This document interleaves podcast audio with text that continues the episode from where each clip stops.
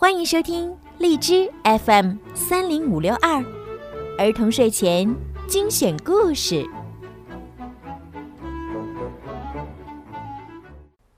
亲爱的小朋友们、大朋友们，你们好！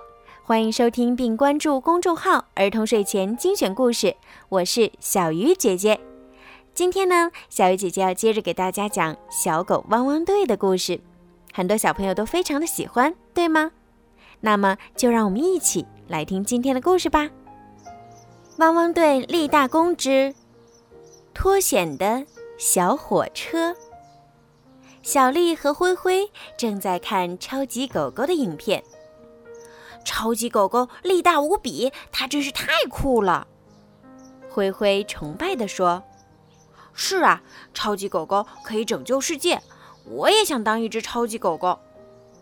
小丽想了想，说道：“小丽找到莱德队长，莱德队长，我想当一只超级狗狗，帮助大家。”小丽说：“这真是一个好主意。”莱德夸赞道：“如果你想当一只超级狗狗，那就赶紧行动起来吧。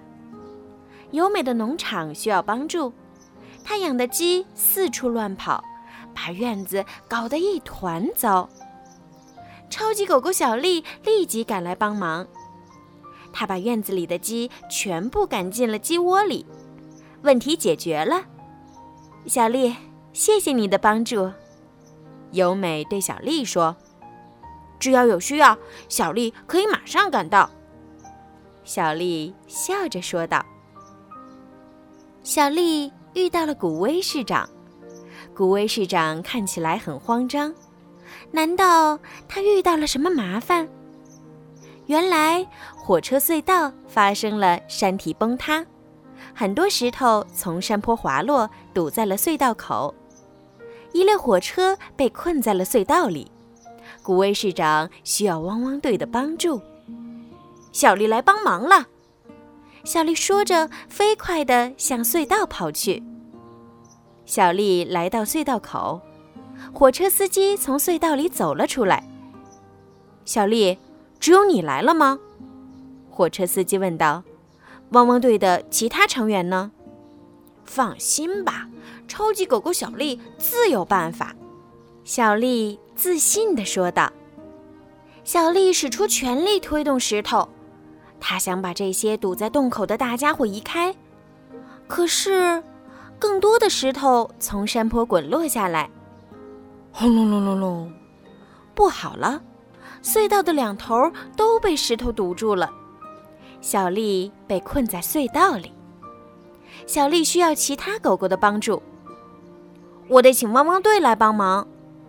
小丽说着，拨通了莱德队长的电话。汪汪队。出动！莱德在前面领路，阿奇紧跟在他身后。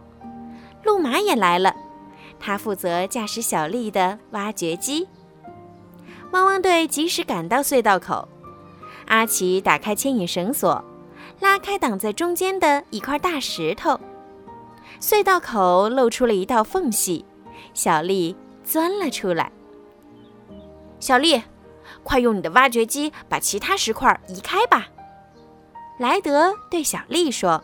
“没问题，包在我身上。”小丽说道。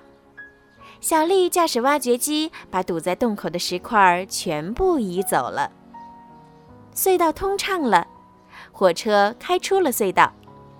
谢谢勇敢的狗狗们，谢谢莱德，你们救了这辆火车。火车司机感激地说。谢谢你们，我的小伙伴！谢谢莱德队长，小丽感激地说道。